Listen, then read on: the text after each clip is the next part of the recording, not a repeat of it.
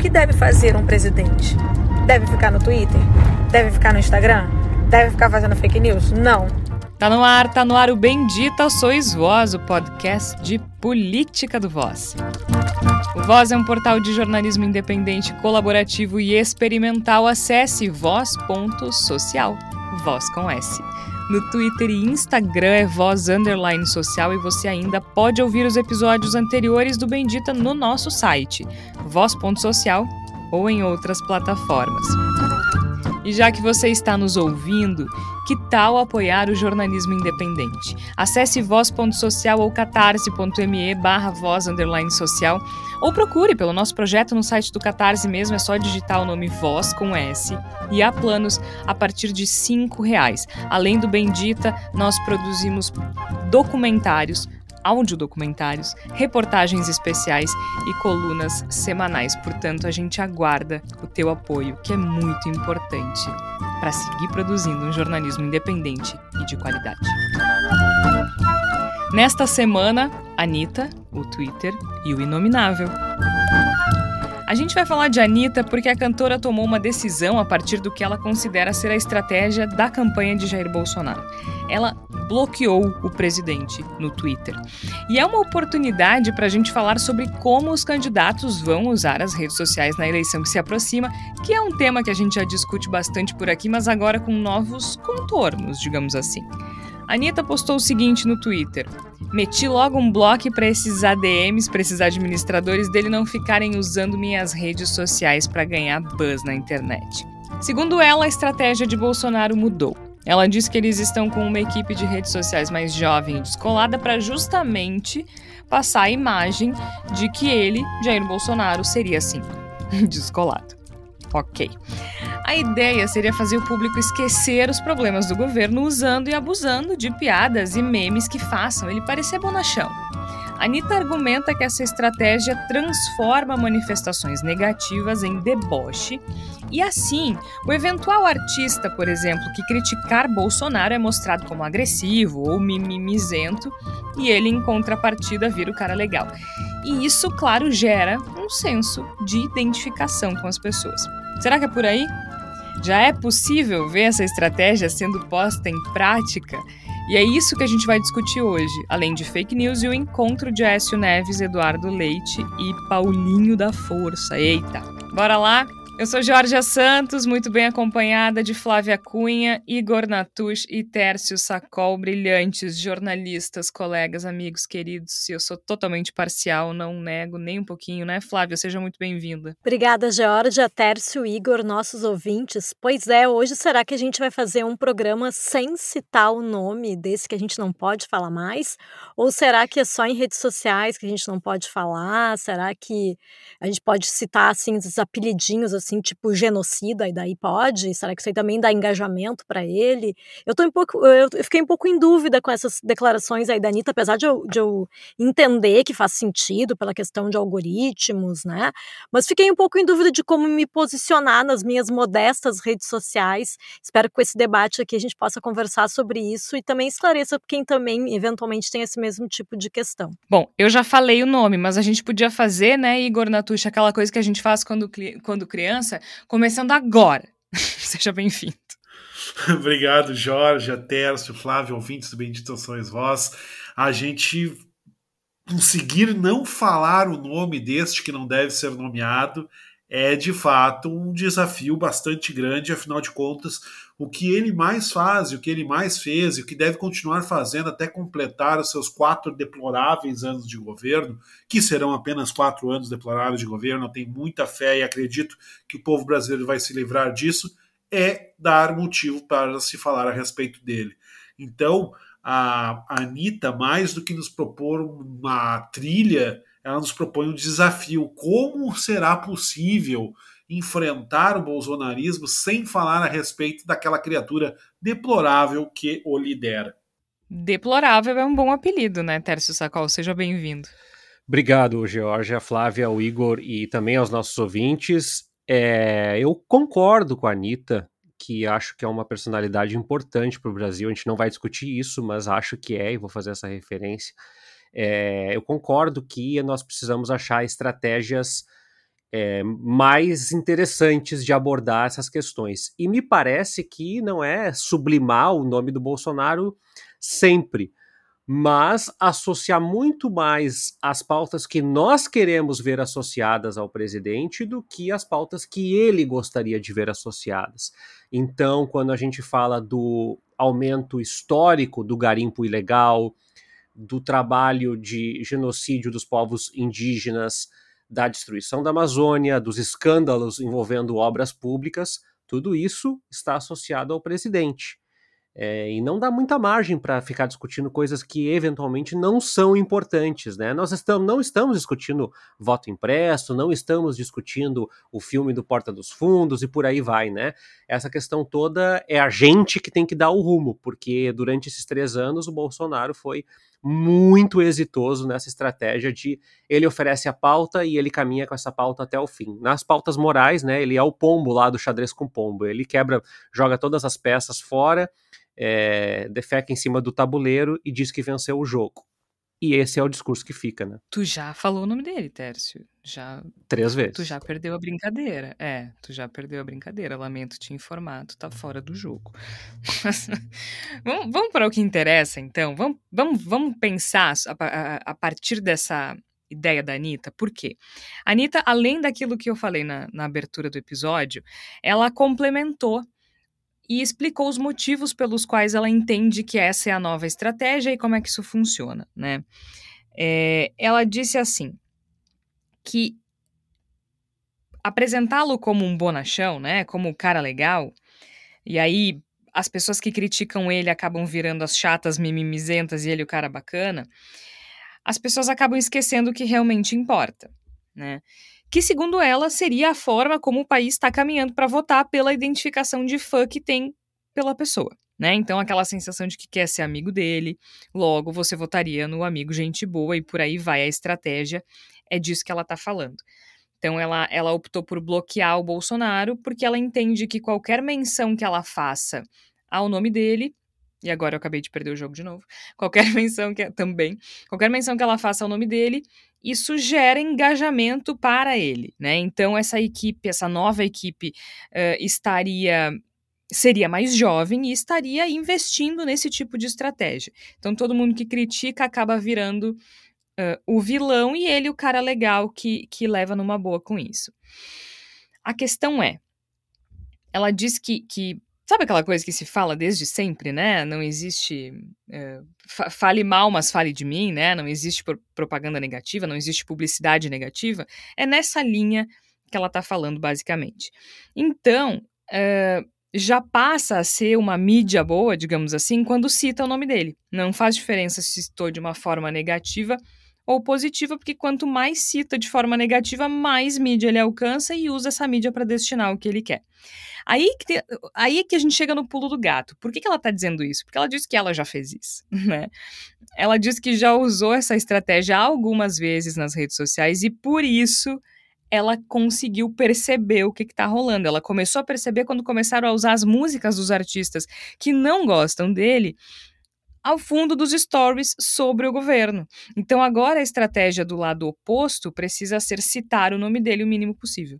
Então ela defende que em vez de se dizer, e ela ainda diz assim, eu trocaria o slogan fora fulaninho para mudar muda Brasil, né? Então ela está dizendo que a gente não deve usar o fora Bolsonaro e sim muda Brasil ou algo que desvincule a narrativa do nome dele, porque isso no momento só criaria engajamento, só criaria engajamento em torno do, no, do nome dele. Então, ela diz assim: eu não vou mais falar fora Bolsonaro, ela, ela diz fora Fulaninho até as eleições acabarem, e ela sugere que quem for contra ele faça o mesmo. Igor Natush, o que é que tu. O que é que tu vê disso? Tu, tu, tu tá enxergando esse movimento também? E se sim, tu achas que é uma estratégia possível?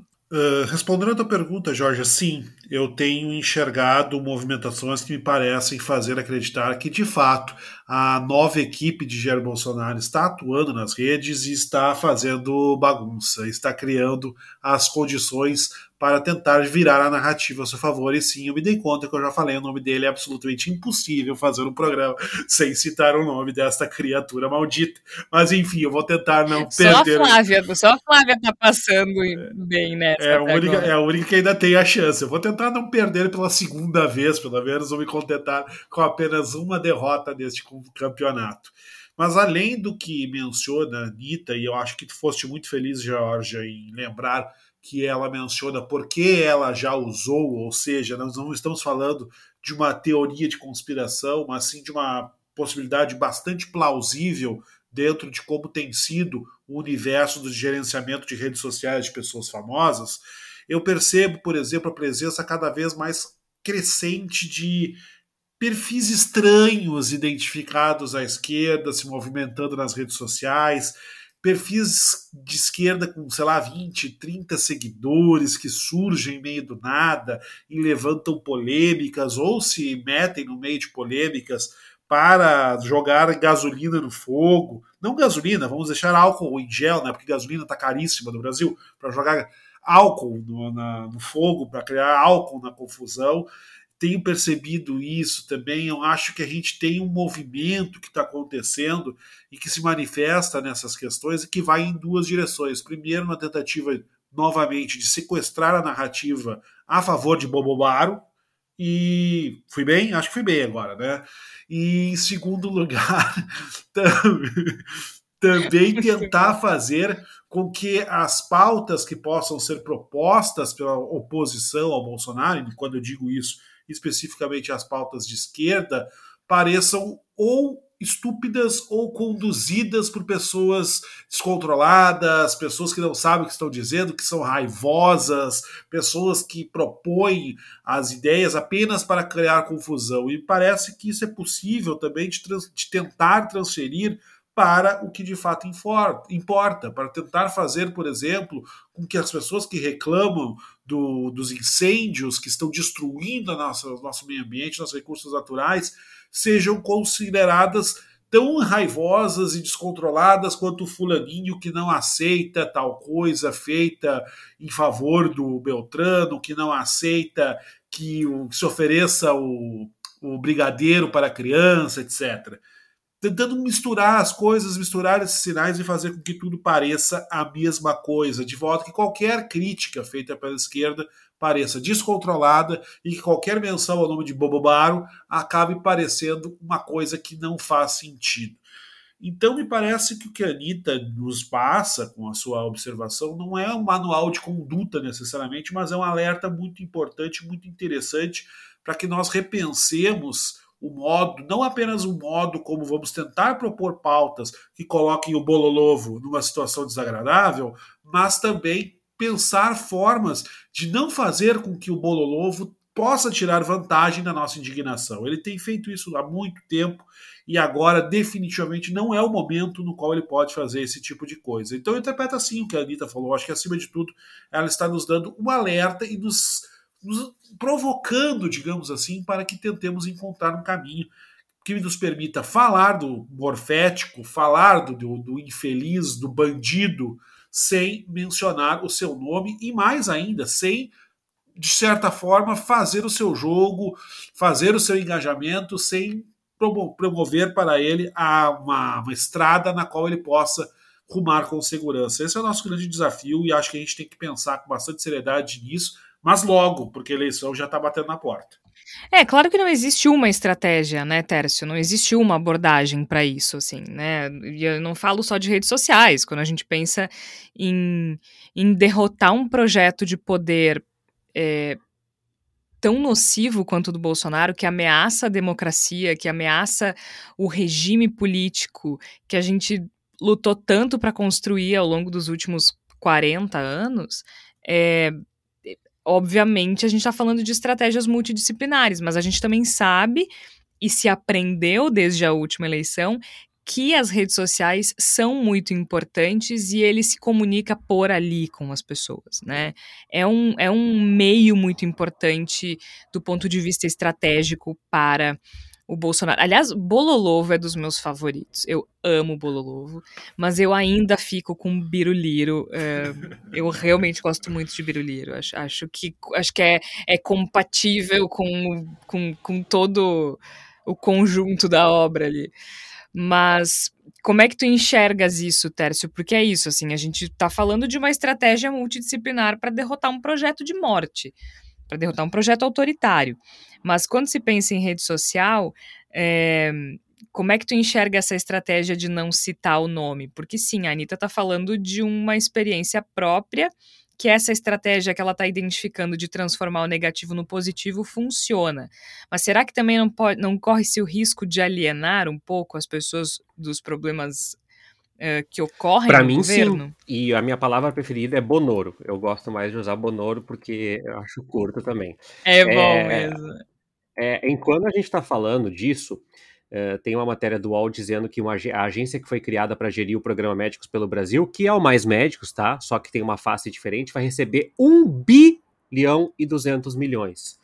E é, tem matérias de, de, dos últimos dias também sobre uma empresa de fachada que foi contratada em licitações pelo governo e que não está cumprindo é, os prazos das obras cumpridas, tem problemas no material usado, etc, etc.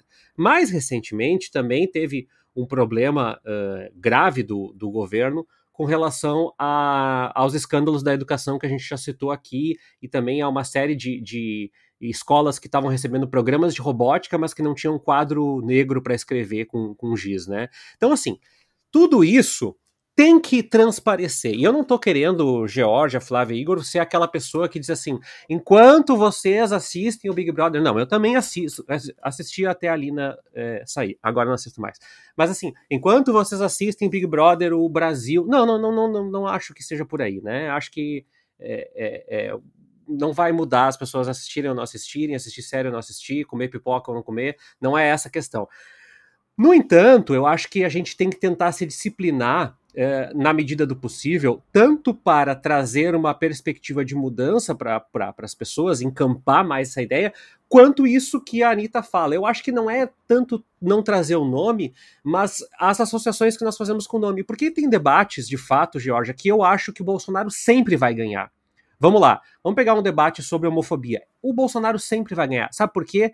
Porque a, a retórica do bolsonarismo é sempre agressiva, é sempre é, truculenta, e é fácil. É fácil. É, é, é, é, não, é sempre fácil, né? O, o, o, raciocínio, isso a gente não pode esquecer. Que a argumentação do Bolsonaro ela é sempre muito simples, isso não é uma crítica, é um elogio. É, a gente já falou sobre isso algumas vezes quando a gente fala de fake news e viés de confirmação e tudo mais, né? É mais fácil acreditar naquilo que é mais fácil de compreender. Então, quando a gente é, a gente precisa complexificar uma explicação, é a gente já perde pessoas, né? Quando a gente precisa é explicar, é isso, a gente totalmente, já perde. Jorge. E eu fico pensando assim, uh, vi uma discussão esses dias em uma das redes uh, que era com uma mulher que é evangélica tentando argumentar em favor uh, dos casais gays.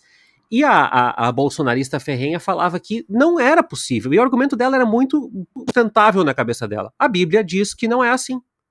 E aí é muito difícil tu discutir com isso, porque diz assim, olha, a Bíblia, não, não, não tem sofisticação nessa argumentação.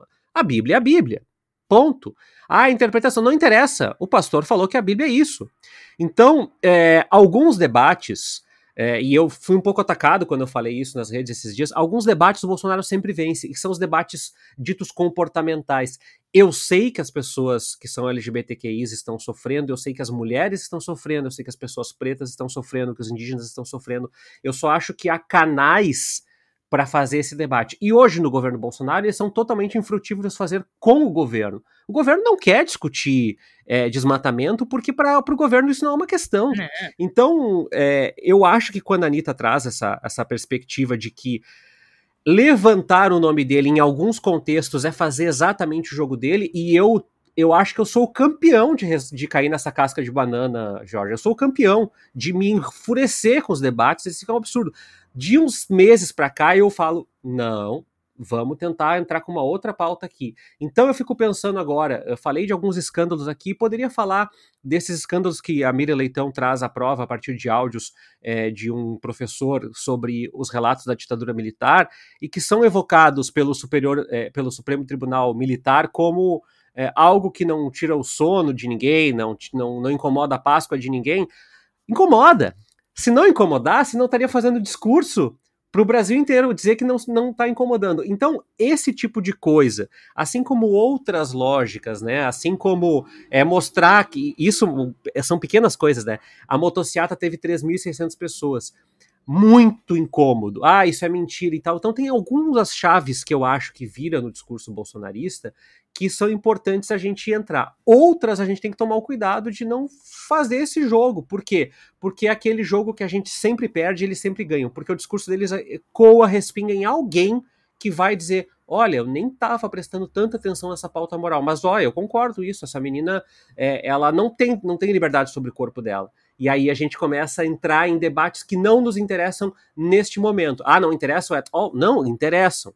Mas num governo como esse, esses debates eles não, não vão prosperar. Então vamos fazer debates na universidade, vamos fazer debate na escola, vamos fazer debate, mas com ministros, com governos, com o Jair Bolsonaro, isso não é possível. Então, eu quero deixar bem claro aqui, é óbvio que nós temos que discutir algumas coisas, mas a barreira nesse momento é tirar esse governo, é tirar o Bonoro e depois a gente vai conseguir sofisticar a argumentação, a arguição sobre algumas coisas. Então, quando a gente fala em não resvalar nessa casca de banana que eu resvalei tantas vezes, é um pouco de dizer assim: olha, nós precisamos ser um pouco mais propositivos na pauta e mostrar sobre a inflação dos alimentos, sobre os escândalos de corrupção, sobre é, os, os problemas de ordem técnica, política, social e econômica, senão o Bonoro vai doutrinar a pauta e neste campo, ele tem muito mais a ganhar do que nós. É bem delicado isso, né? Bem delicado, porque a gente já a gente tem que ter aprendido alguma coisa com 2018, né? Pois Flávia? é, mas sabe que eu estava ouvindo aqui vocês e eu lembrei de um debate online que eu assisti, então vou acabar falando aqui sobre redes sociais, mas sobre uma outra perspectiva, né? Sobre a perspectiva da esquerda. Teve aqui em Porto Alegre um debate sobre violência de gênero com algumas das mulheres mais odiadas na política pelos bolsoafetivos, né? Então, Manuela Dávila, Dilma Rousseff e Maria do Rosário, e mais duas vereadoras aqui de Porto Alegre. Então, assim, o evento, a transmissão ao vivo desse evento, desse debate, estava uh, cheio de bolsoafetivos ali, as pessoas todas muito raivosas, xingando a Dilma, uh, xingando a Manuela, e, é, e, era muito engraçado porque era um evento para falar sobre misoginia na política, sobre, uh, sobre o ódio às mulheres, e as pessoas estavam fazendo justamente isso, né? Os, os defensores do genocida.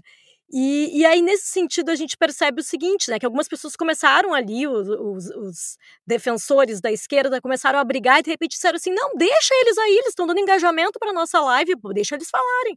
E tinha muita gente que estava ali, a gente não sabe se é robô, se é gente de verdade, simplesmente para tentar trazer o ódio, uh, xingar aquelas mulheres que estavam ali falando, né? E uma das coisas que a Dilma falou foi justamente sobre isso, sobre o quanto ela foi atacada por não ter a postura uh, feminina padrão, né? Enquanto uma presidente ali, como se os homens na política fossem todos muito doces e gentis e muito, né? Educados nos seus posicionamentos em 100% das, das ocasiões. E não é o caso, né? É, ela era atacada por ser mulher, né? Pelo menos é, é, essa é a forma que eu enxergo. E aí eu percebi, dentro dessa lógica aí do que o Teres está falando, que esse é um assunto que incomoda, porque aí a gente vê o outro lado se jogando e, e, e dando, uh, impulsionando um evento que eles não gostariam de impulsionar, né? Eles estavam ali dando mais views, eles estavam ali comentando, o que faz com que uh, no Instagram uma live, quanto mais comentários tem, mais ela acaba tendo uma, um alcance maior. É, mas, e é que nem os retweets no, no Twitter, né? Se tu retweeta para xingar, não importa. Tu olha lá a quantidade de retweets que tem cada um. Não, não, não faz diferença do retweet Exato, bom até porque os algoritmos, eles são frios, né? Eles não têm essa questão humana aí de avaliação do, do senso crítico, né? E a outra coisa que eu fico pensando, né? Que, claro, a gente acaba resvalando aqui, né? De falar o nome uh, ou nas redes sociais, volta e meia, como o Tércio falou, volta e meia a gente embarca e começa a se indignar com aquelas bobagens que aquele imbecil que está no, no, no, Palácio Planalto uh, fala, né? Mas eu acho que de qualquer forma o outro lado também, né? Porque é toda hora, e o PT, hein? Mas e o Lula, hein? Então eu acho que não é só a gente que está errado, né, nesse, nesse, nesse quesito, né? Mas eu concordo que talvez, eu não sei, eu não gostei muito dessa história do Muda Brasil, sugerido pela Anitta, né? Mas claro que da parte dela foi só uma sugestão, não é uma imposição, e ela não é, né, nem uma é. militante histórica de esquerda, né? Uma pessoa que em 2018 a gente sabe que silenciou, que ficou em cima do muro e que aí agora está tentando reverter isso, né? Entendendo pela quantidade de seguidores que, bom, que ela né? tem, né? Não, com certeza. Mas eu digo assim, né? A gente não precisa seguir tudo que ela fala, mas ela fez um alerta que é interessante e que talvez a gente possa pensar assim, que talvez a gente falar sobre sobre política sem citá-lo, né? Ou falar desses assuntos incômodos, né? Eu acho que essa questão da tortura no, no, no regime militar, que foi uma das coisas que a Dilma, uh, nesse evento, uh, citou, falando ali sobre como, como as mulheres eram atacadas de, de formas bem específicas na tortura e que isso era uma misoginia uh, flagrante, né? Isso aí incomoda, né? Porque na verdade eles gostariam de seguir com, essa, com, essa, com esse discurso, com essa linha de narrativa assim de que a tortura foi uma coisa que não aconteceu, ou aconteceu é um exagero, não foi bem assim. Então acho que são alguns assuntos incômodos que talvez a gente possa colocar né, nas redes sociais ou em debates eventualmente com pessoas de direita, enfim, ou que alguém que ainda, pessoa insana que ainda está apoiando esse governo, uh, mas eu acho que talvez de uma forma mais propositiva mesmo, né? Uh, porque realmente eu, eu gostaria de pensar que não é todo mundo que votou uh, nesse ser que está no, no, no, Palácio Planalto, que é a favor, por exemplo, de tortura, né? Eu espero que não seja. Não, né? claro que não. Então, assim. Não, claro que não. É, e, e é, e é, acho que é. É, é, eu não sei se injustiça é a palavra, mas é uma coisa que a gente tem que ter presente, assim, não é todo mundo que votou no Bolsonaro que, que, que apoia a tortura, que apoia isso, que apoia aquilo. A gente também não pode ser ingênuo a esse ponto de não entender circunstância e jogo político, né, gente? É, e a prova disso vale também para o outro lado. A história do Lula falando sobre o aborto que a gente discutiu em outro episódio é, é nessa linha também, né? Não é porque uh, se escolhe uma pessoa na hora do voto que concorde com ela incondicionalmente. Isso não existe. Somos, somos adultos, afinal de contas, né? Ou deveríamos ser. Mas a Flávia. Eu só fiquei pensando, assim, numa coisa que me ocorreu agora, porque a, a gente, a gente fala a gente, a gente, a gente, mas eu acho que precisamos fazer uma diferenciação entre o usuário regular de rede social, o usuário é horrível, né? Mas acho que é uma boa. Não é por acaso. Da rede social e jornalista, né, gente? Porque a gente tá brincando aqui com essa questão de não vamos falar o nome dele, inominável e tudo mais. Uh, mas nós, enquanto jornalistas, precisamos falar, precisamos informar e, e, e é, é, a informação completa, né? A informação completa é fundamental para uh, não desinformar. Então a gente precisa falar o nome dele enquanto jornalistas. Sim, nas nossas redes, quando a gente está falando, sei lá, de BBB ou qualquer outra coisa, a gente, a gente pode, inclusive quando a gente fala do governo, a gente pode chamar ele do que quiser. Mas exercendo jornalismo é, é nossa obrigação fornecer as informações completas, até para contextualizar os horrores desse governo, né, gente? Porque o governo que está atrasando o Brasil em décadas é o governo Bolsonaro, né, Igor? O governo que tem um projeto de morte é o governo Bolsonaro. O governo que está destruindo com educação, bom, saúde, não, a gente não precisa lembrar aqui da, da forma com, como esse governo não controlou a pandemia do novo coronavírus meio ambiente e assim por diante, né? E aí a gente pode falar principalmente de algo que a gente já fala muito aqui, que são os preços, né? A gasolina tá alta, o gás tá alto, a comida tá cara, tá, tá, tá difícil de viver nesse país, literalmente, né? As pessoas estão com dificuldade de comer, estão dificuldade para comer. Então, o governo que tem esse projeto de atraso, de morte, de preconceito, de, de intolerância, é o governo Bolsonaro tem nome e tem sobrenome. Exatamente, Jorge. O, governo Bolsonaro é o governo que mata a sua própria população. O governo Bolsonaro é o governo que promove uma, uma fome quase inaudita em boa, boa parte do país. O governo Bolsonaro é o que incendeia as nossas florestas e destrói, dilapida nossos recursos naturais. O governo Bolsonaro é o que trouxe corrupção mais catastrófica que nós tivemos a oportunidade de ver nos últimos tempos. É o governo Bolsonaro que aparelha as instituições para se proteger de seus próprios desmandos. É o governo Bolsonaro que promove diferentes formas de violência contra a população brasileira em suas diferentes divisões. O governo Bolsonaro é uma tragédia. O governo Bolsonaro é um flagelo. Agora, se o Bololoro quiser sofrer nas coisas que a gente fala, bom, aí ele não pode conseguir. Aí é, o que, aí é que nós temos que falar no Bololoro, a gente tem que falar no Biruliro, é nessa hora, na hora em que ele pode querer surfar na onda de, das nossas manifestações, bancar o bonzão, bancar o esperto, e nós temos que ter a sabedoria, a inteligência de usar esses três anos e meio, quase três anos e meio, de doloroso e terrível aprendizado para, nesses próximos meses que chegam, termos a condição de enfrentá-lo de combatê-lo, já que as instituições se omitiram no que deveriam ter feito, que elas deveriam ter feito era promover o impeachment de Jair Bolsonaro, uns dois anos atrás, pelo menos, não fizeram e terão que ser cobradas pelos motivos pelos quais não fizeram tal coisa, já que isso não aconteceu. Bom, então agora nós vamos ter que fazer com que esse cidadão terrível, esse ser humano patético e monstruoso que nos governa, consiga finalmente ir embora, nos deixar em paz esse é o nosso esforço, essa é a nossa luta a partir de agora. E nós temos que usar, entre tantas armas, duas em especial: a verdade e a inteligência.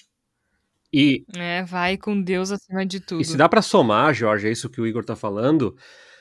Eu acho que na condição de jornalistas, de comunicadores, eh, a gente tem que lembrar que é, o discurso, a maneira como os discursos correntes são constituídos, eles são o que o, o Bourdieu chama lá de, de a luta dos campos, né? Então sempre tem um campo que se sobrepõe ao outro e acaba ganhando. Sim. É, a gente não pode ter inocência de achar que é o orgânico o processo, que a gente vai chegar em outubro falando dos temas que as pessoas querem que fale, porque, enfim, é assim. E, e a gente corre um risco que, para mim, é um risco que me deixa arrepiado negativamente, é da gente estar tá tão anestesiado com a desgraça que eventualmente tu começa a, ser suge sugestionável no sentido de que, ó, veja bem, morreu 662 mil pessoas, mas morreu muita gente no mundo inteiro, né? Então, é, vê, o desemprego tá ruim, mas tem tanto desemprego no mundo também. E aí as pessoas, e, e eu estou falando é, de, de, de, relatos que eu ouço na, na proximidade com o fim da pandemia, é, ou, ou, pelo menos com o, o, uma nova fase que as máscaras começam a ser flexibilizáveis e que vários lugares já não cobram uma prevenção mais ativa, é, muitas pessoas também tentam apagar da sua memória a tragédia que foi a pandemia no Brasil. O negacionismo, é, a falta de vacinas, a falta de compra de uh, medicamentos que não são efetivos, a troca de ministros de saúde a granel, tudo, tudo isso aconteceu no governo Bolsonaro. E, e, e eu tenho esse receio de que a gente reagir aos estímulos colocados para a gente e a gente não propor, a gente esqueça que foram três anos de pura desgraça. Eu falo na condição de uma pessoa privilegiada, uma pessoa branca, que tem trabalho, que tem vida, e a minha vida está muito, mas muito pior do que há três anos atrás. Mas assim, muito pior. É, sim. Né? A gente fala de uma condição de privilégio e a gente sente de maneira bem intensa o que está acontecendo, é né? Nas contas, no dia a dia. A gente isso. sofre com coisas. Agora sim, né? É, do dia a dia, né? Que as, e, e eu acho que essas coisas precisam isso, se materializar, isso. Jorge, porque senão as pessoas vão no supermercado dizer assim: ah, é isso, né? Cenoura 14 reais, 662 mil mortes, acontece. Não, não acontece e não é para acontecer. Não acontece. Não acontece, não é para acontecer mesmo.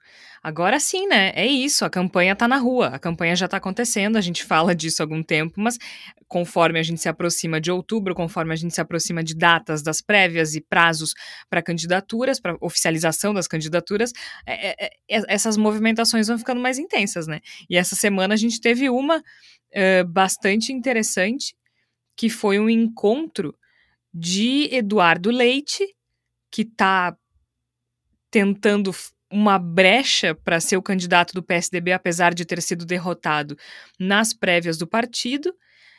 Aécio Neves, que de golpe entende, e Paulinho da Força. Só que aí eu estava vendo uma reportagem no G1. Uh, a gente está gravando na terça-feira à noite, tá, gente? Terça-feira, dia 19 de abril, bem tarde já. E o Paulinho da Força fechou apoio ao Lula. Ai, cara, como é que vão dizer que não é massa de cobrir política? Me expliquem. Alguém me, me dá uma. Cobrir política no, no Brasil é um maravilhoso delírio, né? É uma. Política e futebol. É, é, é, é, a gente, isso desde 2013, talvez antes, inclusive, cobrir política no Brasil virou literalmente estar preparado para tudo. Tudo mesmo. É impressionante, assim, é impressionante. Então é isso, a gente ia falar do encontro do Aécio e do Leite com o Paulinho da Força, o Paulinho da Força já abandonou e já pulou da barca. Mas com razão, né, gente? Essa barca tá meio furada, né? Aí o Leite, ok, ele tem direito de querer ser o candidato, só que ele foi derrotado nas prévias do próprio partido. Aí boa sorte, aí se junta a Écio Neves. Aliás, eu queria uns 50 centavos de vocês, Flávia Cunha, me ajuda aqui nessa. O pessoal ficou impressionado com a aparência de Aécio Neves, que, que nessa fotografia divulgada pelo Eduardo Leite, aparece envelhecido. Para mim, claramente ele está na pior luz do ambiente e foi prejudicado por isso. Mas isso não importa. Eu estou muito incomodada com, com o foco na aparência do Écio Neves.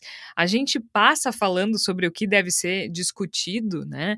E, e, e a gente lembra de como foi tosco e pesado e feio e difícil e injusto e errado o que fizeram com relação à aparência da Dilma, tu falaste no início do episódio também, né? Não exatamente sobre isso, mas, mas é uma menção a esse tipo de comportamento. E agora as pessoas estão aí porque o Aécio. É, fora as piadas com o uso de drogas, né? Que também eu acho de, de um extremo mau gosto. É, não é por esse caminho, né? Não é por. O cara, já, o cara já fez tanta coisa errada que a gente não, não, precisa falar de aparência, muito menos de uma dependência, uma eventual dependência química. Né? Pois é, aí as pessoas resolvem usar as suas redes sociais, tudo bem, né? Alguns dos memes, confesso, achei engraçado em um certo sentido, mas é realmente, né? É muito, é, é de mau gosto. É... Sim, é, é a, a, gente ri, né, é. Flávia? A gente é gente, a gente não tá aqui dando lição de moral, eu só tô, não, é que, né? É que problematizando. Sim, não, com certeza. E, e, na verdade é isso, né? Eu acho que tem du duas camadas ali, né? Que eu acho que essa questão do preconceito etário, que é uma coisa que, que pelo menos particularmente para mim, eu defendo muito, né? Que eu acho que é um dos preconceitos invisíveis da nossa sociedade ocidental, né? Que é sempre tão ligada na questão da juventude eterna. Então as pessoas não podem envelhecer, porque envelhecer é uma coisa negativa. Então o AS estar assim, ele tá acabado. E aí ele só pode estar acabado assim, por quê? Porque é um drogado. E aí todas aquelas pessoas, né?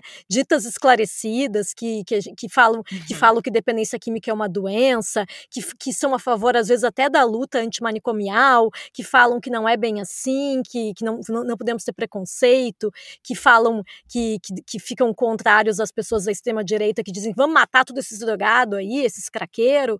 Aí quando chega na hora do Aécio, não, aí vamos falar que ele tá assim porque ele é um viciado, como se só pessoas então de direita é que usam cocaína, amigos. É isso que vocês querem dizer quando vocês estão ali pregando essa lição de moral ali sendo esquerdistas? Eu acho que daí é, tem é muita moral de cueca ali mesmo, né? E um show de preconceito que ele é assim, ele é vazio, né? E, e, realmente é o que tu falaste, né? Quanta coisa errada a Écio fez. Será que a única coisa que dá para destacar é que ele envelheceu, e aí envelheceu mal, que é uma expressão que eu acho horrível, porque assim, né? Ah, é horrível, né? Envelheceu, é, envelheceu mal. mal. Por quê? Porque as pessoas têm rugas, então ela envelheceu mal. Aí o, o que ela faz na, com a idade que ela tem, enfim, né? Acho que daí já é uma, uma discussão para um outro momento, mas acho que de qualquer forma, nesse episódio específico do AS, eu acho que realmente uh, o pessoal da esquerda pisou na bola e foi, demonstrou um preconceito uh, etário que eu, que eu realmente compartilho contigo desse desconforto. O S envelheceu mal quando resolveu ser golpista. Aí sim ele envelheceu mal. Aí, gente, a gente vai fazer um, episódio mais curto hoje. Então a gente vai se encaminhar para a palavra da salvação, mas eu só queria dar uma outra notícia para vocês. A Procuradoria-Geral da República se manifestou nessa noite porque avaliou que não há elementos que justifiquem a abertura de uma investigação contra o presidente Jair Bolsonaro pelas suspeitas de irregularidades no fornecimento de recursos pelo Ministério da Educação, lembrando que isso diz respeito àquele áudio divulgado pela Folha de São Paulo no mês passado, áudio no qual o então ministro da Educação Milton Ribeiro diz que repassa verbas para municípios indicados por dois pastores a pedido do presidente Jair Bolsonaro. Isso, né, lembrando que ele foi demitido por isso, já prestou depoimento, negou e tudo mais. Então agora a Procuradoria se manifestou por determinação da ministra Carmen Lúcia do STF, que é relatora de três pedidos para que. Três pedidos da oposição para que o presidente seja investigado pela crise no MEC. Então a PGR não vê elementos para investigar Bolsonaro. Que surpresa, estou chocado. Nós temos muito, muitos seres pequenos, minúsculos, rastejantes do governo, né, Georgia? Mas eu diria que um dos mais infinitesimais é o que se senta na posição de Procurador-Geral da República. Que pessoa Nossa. insignificante, minúscula, invisível. Se a gente colocasse ela na frente do telescópio Hubble, o risco é que o telescópio não conseguisse enxergar, porque, meu Deus, é muita pequenez. Ai, já sabe aquelas, aquelas imagens de microscópio de grão de areia, assim, que é uma imagem bonita, colorida. Seria um grande vazio. Exato. Mas é isso, então. Uma, uma ótima notícia para encerrar esse episódio, né? Uma ótima notícia. Vamos então para a palavra da salvação, porque é do que a gente está precisando. O brasileiro está precisando muito de salvação. E de palavra também, nunca faz mal. Flávia Cunha, qual a tua sugestão nessa semana? A minha sugestão é uma série britânica de humor ácido chamada Afterlife. Uh, pela seguinte conexão que eu faço aqui com o nosso episódio, tá? Em primeiro lugar, porque sim, estamos vivendo um período de luto coletivo, ou pelo menos deveríamos, né, em respeito a tantas vítimas da pandemia. E essa série trata, aborda a questão do luto, mas de uma forma bem diferente e com um humor que só os britânicos sabem fazer. Mas, na verdade, a minha conexão que eu fiz mais é porque o personagem principal ele trabalha num jornal muito bizarro, numa cidadezinha pequena na Grã-Bretanha, e aí eu fico, fiquei fazendo essa conexão, assim, né, porque o dono desse jornal, ele só quer saber de vender o jornal, então eles, eles entrevistam as pessoas mais bizarras dessa cidade, sempre levando em conta a questão da venda. Aqui a gente está falando sobre redes sociais, a gente está falando sobre jornalismo na era da internet, a gente tem que pensar o quanto uh, o jornalismo, às vezes, fica rasteiro e fica caça-clique, mesmo na editoria de política.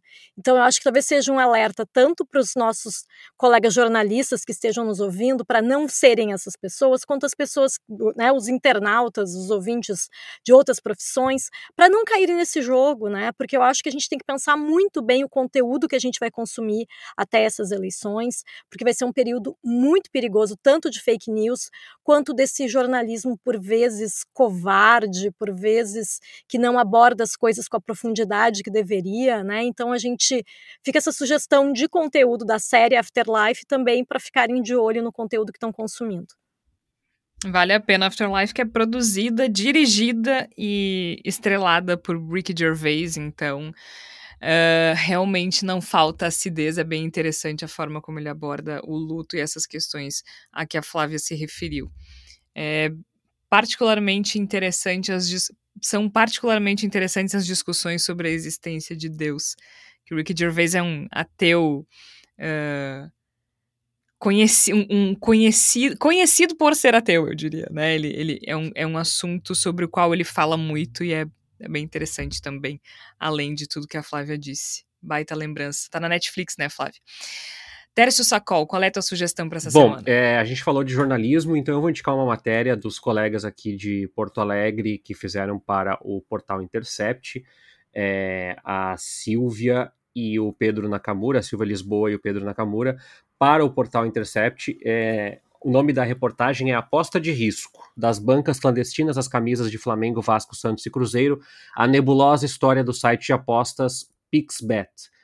E os colegas foram atrás desse, desse, desse site, desse, dessa casa de apostas, mas também fala um pouquinho de uma coisa, Jorge, que eu me coçava para saber e que o jornalismo institucional jamais vai cobrir, porque essas casas de aposta basicamente estão pagando todo o conteúdo esportivo brasileiro hoje, na internet, no YouTube, na TV, no rádio, né?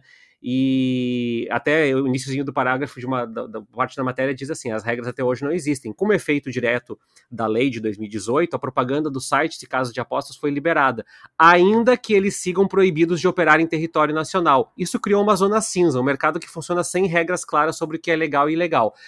E é bizarro isso, Georgia, e eu concordo às vezes com o Leandro Demori quando ele fala que o jornalismo institucional é incapaz de lidar com algumas questões é, de fundo que sustentam o próprio jornalismo institucional. Essas casas de aposta, para é mim, são é. uma dessas questões. Acho que vale a pena essa matéria e vale a pena quem quiser ficar ligado, porque esse é um assunto que é, mexe bastante com muita gente. Eu não quero pirar aqui, mas eu fico pensando para quem gosta de futebol, tá difícil gostar de futebol sendo colorado, mas é, para quem gosta de futebol e fica pensando assim, até que ponto o número de escanteios é algo orgânico? Até que ponto o número de cartões do jogo é algo é. autêntico? Eu não sei. O, so, o Sobs deu a letra esses tempos, né? O Sobs deu uma letra esses tempos sobre isso.